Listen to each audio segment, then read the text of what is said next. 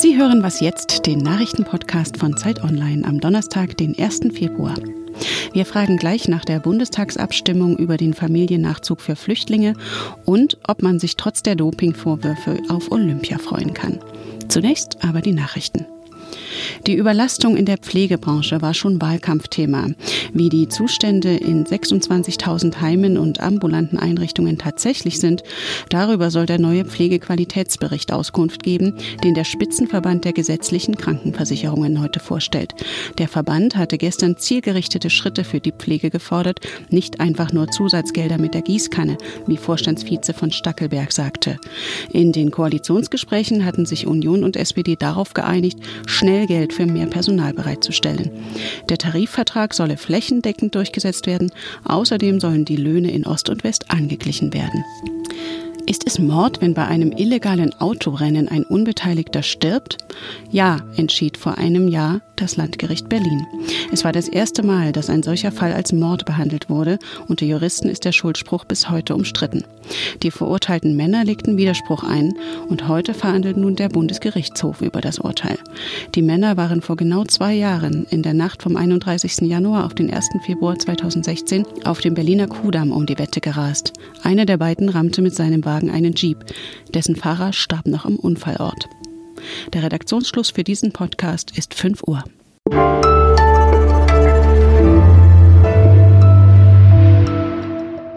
Mein Name ist Rita Lauter. Hallo.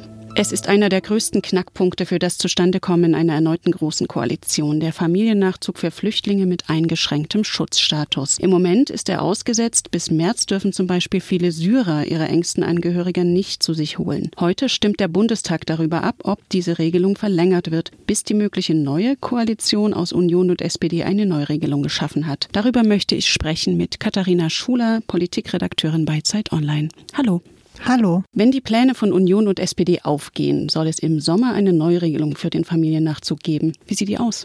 Ja, also ab Sommer würden dann wieder maximal 1000 Angehörige von subsidiär geschützten Flüchtlingen nach Deutschland nachziehen können pro Monat. Im Jahr wären das also ungefähr 12.000. Darüber hinaus würde es eine Härtefallregelung geben, so dass vielleicht einige wenige noch zusätzlich aus besonderen humanitären Gründen nachkommen könnten. Bisher ist ja eben der Familiennachzug überhaupt nicht möglich für diese spezielle Untergruppe der subsidiär geschützten Flüchtlinge die, das muss man aber immer dazu sagen, ja trotzdem Menschen sind, die nicht in ihre Heimat zurückkehren können, weil sie dort eben an Leib und Leben bedroht sind, zum Beispiel durch Bürgerkrieg, manche aber auch, auch äh, Todesstrafe oder Folter dort.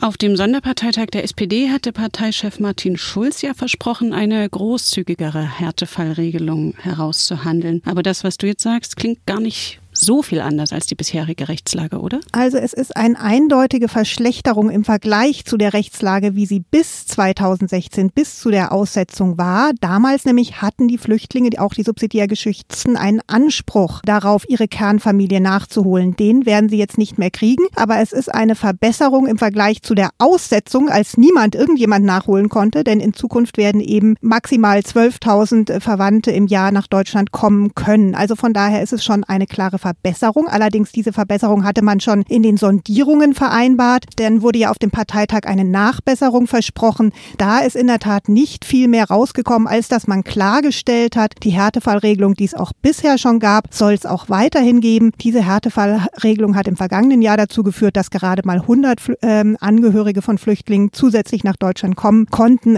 Indem man das jetzt klargestellt hat, hat man also eine minimale Verbesserung, eigentlich nur eine Präzisierung erreicht. Wie schätzt du das denn ein? Wird die SPD-Basis dem folgen können und trotzdem das Okay geben für eine Neuauflage der Großen Koalition? Ja, also es haben sich zwar ja schon einige SPD-Funktionäre, der Juso-Chef Kevin Kühnert oder auch Ralf Stegner kritisch dazu äh, jetzt wiederum geäußert. Allerdings glaube ich, dass für die Mehrheit der SPD-Mitglieder der Familiennachzug von Flüchtlingen nicht der entscheidende Punkt ist, an dem sie festmachen werden, stimme ich für die Große Koalition oder nicht. Da wird dann doch eher die allgemeine Frage Rechtsfrage im Vordergrund stehen. Will ich, dass es jetzt in Deutschland wieder eine Regierung gibt? Will ich äh, stabile Verhältnisse? Was hat die SPD vielleicht darüber hinaus noch erreicht? Also insofern, der Familiennachzug ist trotz allem ein Spezialproblem und ich glaube nicht, dass das ausschlaggebend sein wird für die Entscheidung der Mehrheit der SPD-Mitglieder. Den Familiennachzug wollen ja nicht nur viele Unionsleute länger aussetzen, auch FDP und AfD würden ja vermutlich im Bundestag mit der Union für eine Verlängerung stimmen. Warum verlässt sich die Union eigentlich nicht einfach darauf? Ja, das wäre natürlich ein absoluter Affront, wenn die Union jetzt einfach mit Hilfe der FDP und der AfD langfristig den Familiennachzug aussetzen würde. Das kann man sich ja vorstellen. Dann müsste die SPD die Verhandlungen abbrechen. Äh, so geht's ja nicht, dass man äh, Sachen, die man mit dem künftigen Koalitionspartner nicht beschließen kann, dann jetzt mal schnell vorher noch durchbringt. Ganz abgesehen davon, das ist aber der wichtigere Punkt. Die Union hat immer gesagt, es gibt keine Zusammenarbeit mit der AfD. Das heißt, sie kann das nicht machen, dass sie einen Beschluss nur mit Hilfe der AfD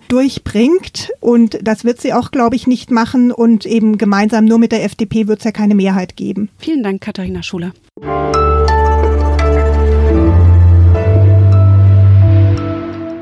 Und sonst so? Manchmal werden Strafverfahren eingestellt, wenn der Beschuldigte Geld zahlt. So hat der ehemalige Formel-1-Chef Bernie Ecclestone 100 Millionen Euro gezahlt, damit das Verfahren gegen ihn wegen Bestechung eingestellt wird. Aber was passiert dann eigentlich mit dem Geld? Das Recherchenetzwerk Korrektiv hat eine Datenbank aufgebaut, in der man das nachschauen kann. Oft wird das Geld oder Teile davon an gemeinnützige Organisationen gespendet. Die Suche unter dem Stichwort Flüchtlinge ergibt, dass zwischen 2007 und 2016 mehr als 1,2 Millionen Euro in diesen Bereich gingen. Fußballvereine erhielten rund 150.000 Euro.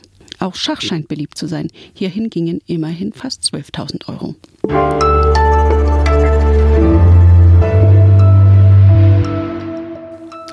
Und vom Denksport zum Wintersport. Heute treffen die ersten Athleten im Olympischen Dorf in Südkorea ein. In wenigen Tagen geht es dann los mit dem Kräftemessen im Schnee. Doch das Thema Doping überschattet auch diese Spiele. Eine neue ARD-Dokumentation belegt, dass selbst Journalisten Dopingproben manipulieren können. Darüber möchte ich jetzt sprechen mit unserem Sportredakteur Oliver Fritsch. Hallo. Hallo. Sollte man die Winterspiele nicht einfach in Chemie-Olympiade umbenennen? Freust du dich überhaupt auf Olympia oder blickst du eher skeptisch auf die sportlichen Höchstleistungen?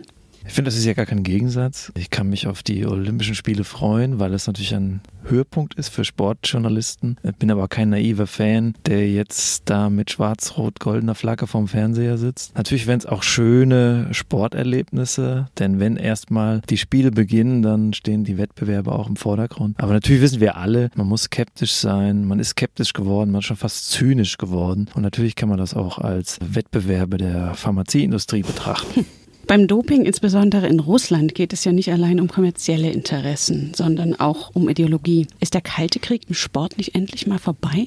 Der Kalte Krieg mag vorbei sein, aber dass Sport politisch ist, das wissen wir schon lange und das hat sich auch fortgeführt seit dem Zusammenbruch des Kommunismus des, des Ostblocks. Jetzt haben wir neue Situationen, neue politische Interessen. Diktatoren nutzen den Sport, um ihr Land gut dazustehen, auch um ihre Macht zu sichern. Das haben wir bei Putin erlebt, aber nicht nur. Thema Kalter Krieg ist aber auch ein gutes Stichwort, weil man liest jetzt häufig, dass die Russen das Staatsdoping erfunden hätten und dass das der größte Angriff auf die olympischen Ideale aller Zeiten gewesen sein soll, hat ja auch Thomas Bach gesagt. Da muss man als Deutscher sagen, das stimmt nicht ganz. Der größte Betrug ging immer noch von deutschem Boden aus, nämlich das Staatsdoping der DDR in den 70er und 80er Jahren war, zumindest was die Belege und Dokumente hergeben, ein noch größerer Angriff. So ehrlich müssen wir sein. Du hast gerade ein großes Interview mit dem Pharmakologen und Anti-Doping-Kämpfer Fritz Sörge geführt. Von wem versprichst du dir eigentlich mehr im Kampf gegen Doping, der Wissenschaft oder dem IOC?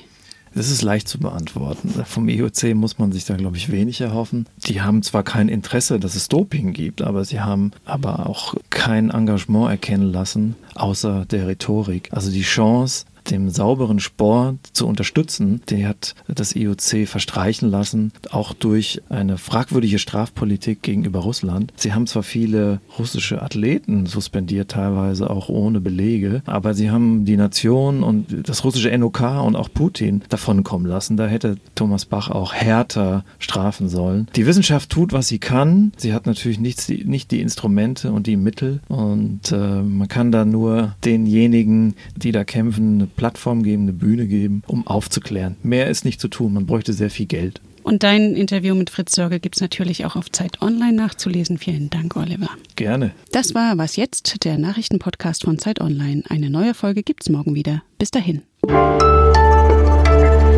Was denkst du denn, wie viele Medaillen wohl zurückgegeben werden müssen nach Pyeongchang? Ja, das ist eine gute Frage. Sicherlich nicht weniger als zuvor.